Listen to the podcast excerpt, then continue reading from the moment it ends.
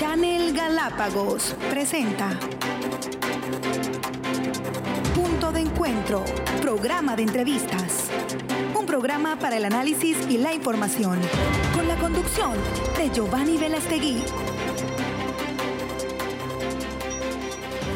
Amigas y amigos, cordiales saludos, muy buenos días, bienvenidos a un nuevo punto de encuentro el día de hoy, jueves 16 de junio de 2021. Muchísimas gracias por permitirnos llegar a sus hogares a través de la señal de Channel Galápagos en vivo, a través de Facebook y YouTube Live. Como siempre, eh, importante información el día de hoy, sobre todo importantísimo el entrevistado que tenemos el día de hoy, don Ángel Llanes Vinuesa, alcalde del Cantón Santa Cruz, ha aceptado una invitación de nuestro medio y está aquí justamente para responder algunos temas de fundamental interés para la comunidad. En razón de la importancia del personaje y también de los temas a discutir, hemos dedicado este programa enteramente a hablar con el señor alcalde con tres temas fundamentales que hemos planteado. Existen varios, sin embargo, el enfoque requería, en primer lugar, el tema del manejo de la pandemia de COVID-19 y también, eh, sobre todo, el programa de vacunación, que es importante que la gente conozca cómo estamos y, sobre todo, eh, este es un proceso que finalmente nos dará la oportunidad de lograr o llegar a una reactivación económica que es fundamental para todas las personas, los habitantes de Santa Cruz. En segundo lugar, estaremos hablando sobre la ordenanza del Sistema Integral de Residuos Sólidos y cómo eh, se tiene eh, previsto seguirla ejecutando. Y en, tercer, en tercera instancia, un tema que el día de ayer topamos, que es la construcción del calle de, los de la calle de los kioscos, del bulevar de comidas, denominado típicamente como la calle de los kioscos. Esto eh, en función, como les decía, del tiempo, queremos empezar justamente dando la cordial bienvenida al señor alcalde. Buenos días, señor alcalde, gracias por aceptar la invitación. El día de hoy Empezamos eh, mencionando y dándole una cordial felicitación, sobre todo en el tema puntual que es eh, el de vacunación, un, un, ícono, diríamos que es a nivel nacional, inclusive el hecho de cómo se ha manejado el programa y sobre todo a su esposa, doña Patti Guerrero, que ha hecho el trabajo silencioso, pero muy efectivo y eficaz, sobre todo a, la hora de manejar toda la parte logística, la parte de comida, alimentación, en fin.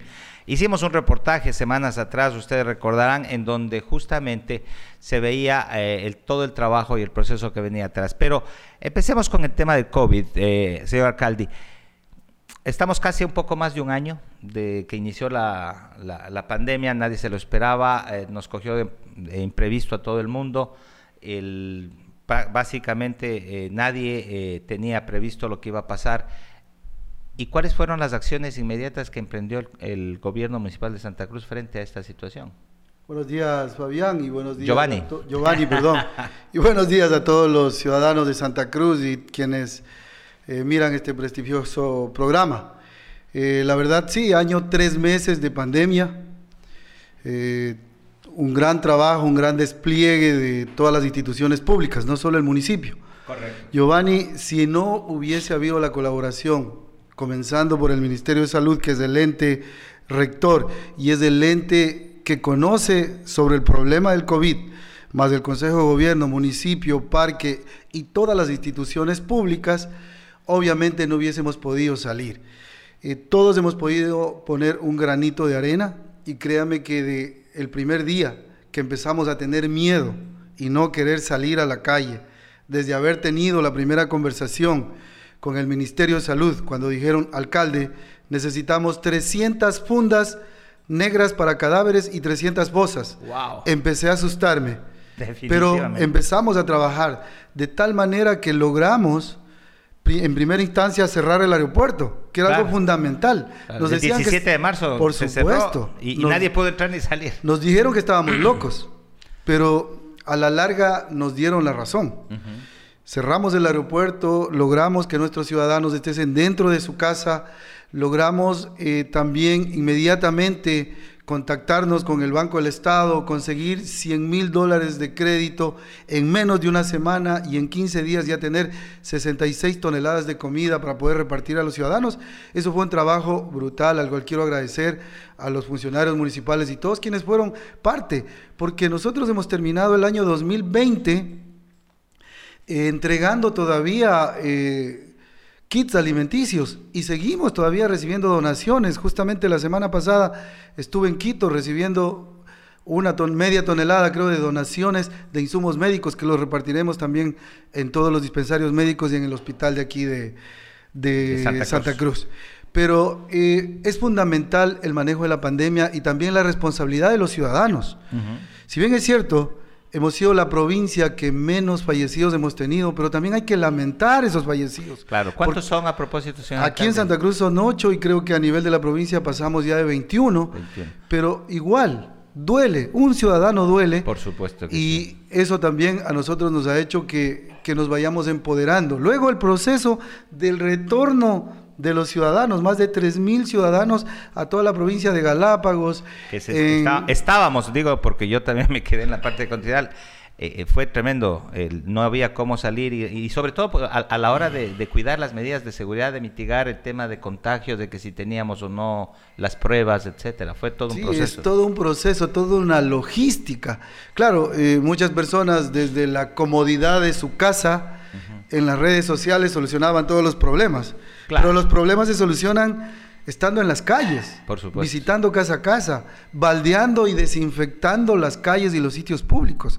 Ese trabajo... Arriesgando el mismo personal municipal. Por supuesto, el personal municipal al cual felicito, especialmente los de limpieza, Cuerpo de Bomberos, Parque Nacional, ABG, todos hicimos un trabajo en conjunto y ese este es el resultado que Galápagos, a pesar de haber sido afectado doblemente por la pandemia, tanto económicamente como en salud, somos la primera provincia en reactivarnos y ya abiertos al turismo. El día miércoles pasado estuve con el ministro de Turismo y también esta semana que nos vino a visitar y ya se está lanzando la campaña Reactívate Galápagos. Entonces, eh, nosotros, a pesar de todos los problemas que hemos tenido, a pesar de todo lo que ha pasado, hemos logrado salir. El tener, el ser la tercera provincia en el país en tener un laboratorio de pruebas PCR en tiempo normal es fundamental.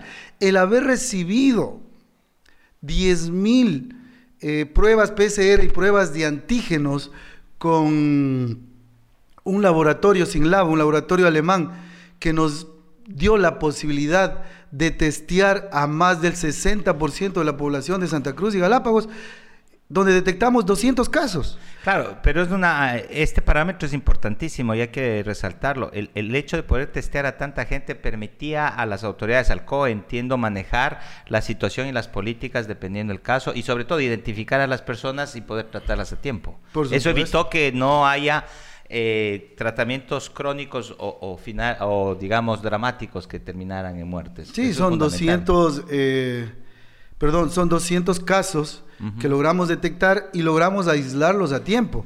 ¿Qué hubiese sucedido si no se hubiese testeado más de 5 mil personas aquí en Santa Cruz y esos 200 casos se multiplicaban por 3 y por 4? Hubiera sido inmanejable. Hubiera sido inmanejable, fatal para la población. Y aquí también hay que rescatar también el, voluntariado, porque los médicos que estaban haciendo el testeo, los médicos que estaban visitando casa a casa, no tenían dónde comer.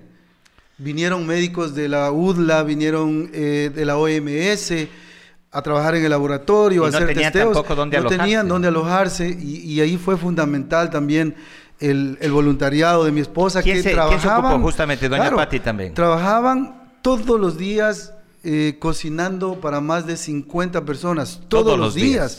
Ahí hubo un factor fundamental. El sector turístico de Galápagos entregó recursos, el sector turístico entregó víveres, entregaron todas sus bodegas, porque como no estaban laborando, no había trabajo en el sector turístico, desocuparon todas sus bodegas y entregaron para nosotros poder entregar también parte de esos víveres y también preparar los alimentos para médicos, enfermeras y todo el personal que trabajó en todo ese proceso. Es decir, que se expuso sobre todo la solidaridad y el tema de, empoderarse sobre una causa común que era el primero abastecer a la comunidad porque fue eh, una crisis económica sin precedentes eh, tomando en cuenta que en Galápagos la principal actividad es el turismo y había mucha gente, me cuentan acá, yo no estuve, sin embargo, eh, me contaban que realmente no tenían nada que comer. El apoyo fue fundamental aquí y la coordinación, como dice, tanto interinstitucional como intersectorial. Por supuesto, la coordinación fue fundamental. el trabajo en equipo hace que esta pandemia nos enseñe a trabajar en conjunto, a trabajar en equipo y ya no soltar. Esta pandemia nos ha enseñado mucho y yo creo que las autoridades, incluso las de turno, las nuevas, que están posesionándose y quienes ya se han presentado muchos en la alcaldía, les he dicho y les he conversado la experiencia y les he dicho, las puertas del municipio están abiertas, porque si no trabajamos en equipo, nadie va a salir por su lado y necesitamos trabajar en el mismo sentido para sacar adelante Galápagos y Santa Cruz. Perfecto. Y una vez que eh, empieza el proceso de habilitación, ya habla, estamos hablando de julio, finales del año pasado, este año sobre todo, empezamos con el tema recurrente de reactivar la economía local, de poder ver de qué forma los negocios un poquito pueden irse aperturando y también de cómo la hacer para que la gente o la poca gente que ya empezaba a llegar obtenga los servicios. En este sentido, eh, ya se empieza a hablar del tema de vacunación.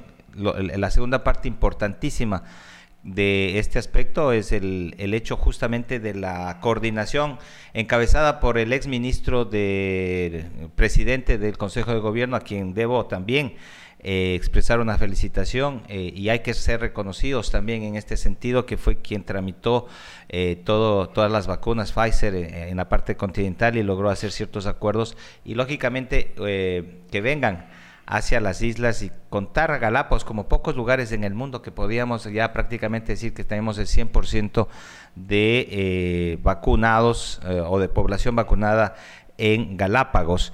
Eh, esto obviamente ya en territorio eh, implicaba también un manejo, una coordinación, una cooperación interinstitucional, pero focalizada en dos instituciones fundamentales, el Consejo de Gobierno y ustedes como gobierno municipal. ¿Cómo se manejó todo este gran proceso ícono en el Ecuador?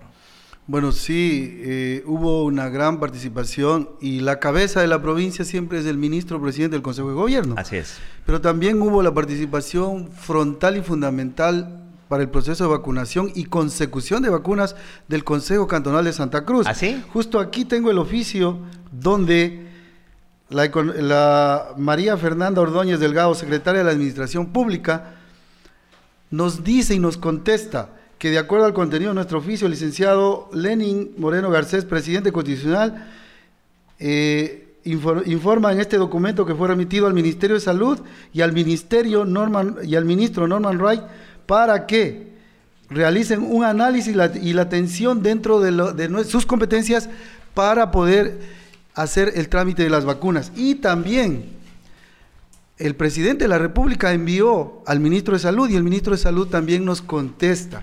Y nos contesta y dice, en ese sentido, conocedor la preocupación para asegurar la protección de la población del municipio del Cantón Santa Cruz, tenga la seguridad que la solicitud será atendida a medida que lleguen la importación de las vacunas al país.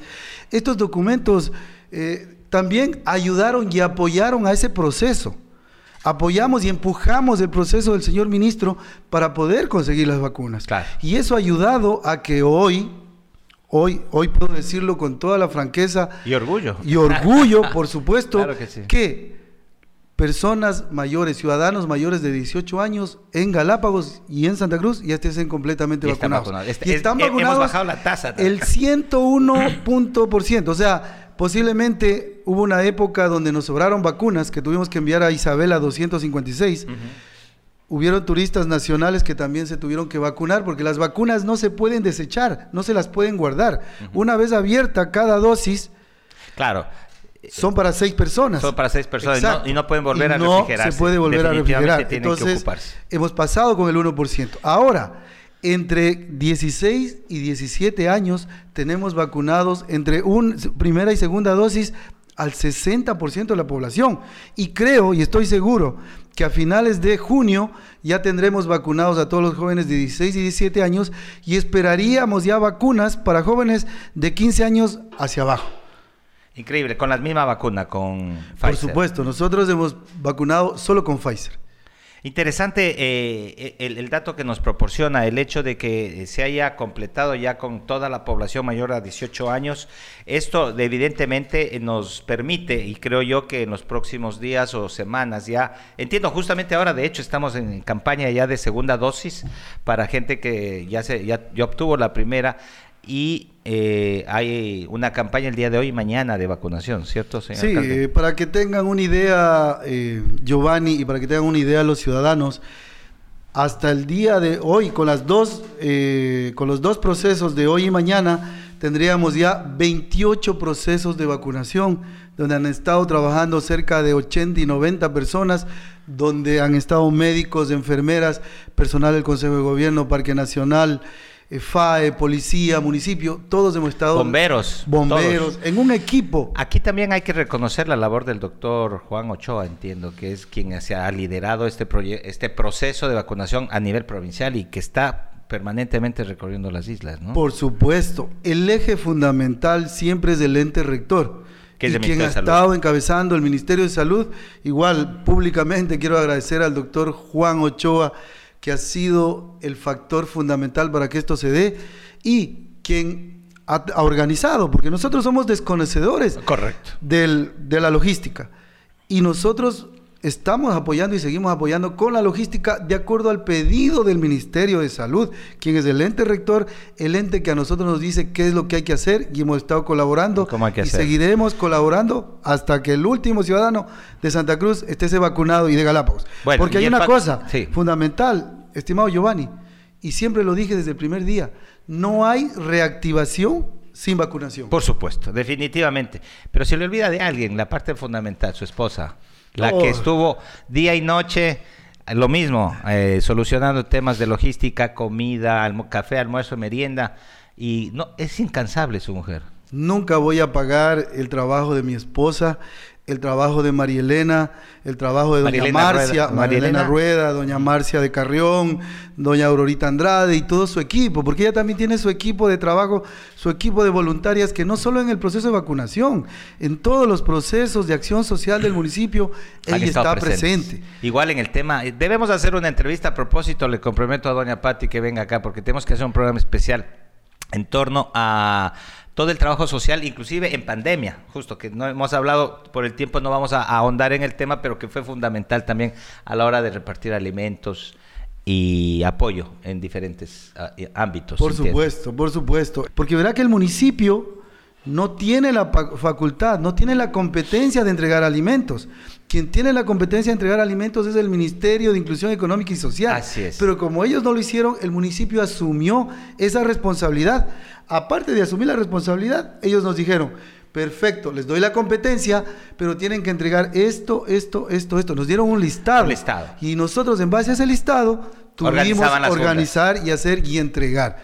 Señor alcalde, el, eh, eh, ya para un poco finalizar esta primera etapa, la semana pasada, entiendo, si no estoy mal, eh, empezamos con, no, sí, viernes, de este viernes que pasado, hace ocho días, se tomó la decisión como COE cantonal de reabrir, de volver a esta relativa normalidad. Esto gracias justamente a la vacunación, a que la, comunidad está ya con segunda dosis en el 100%.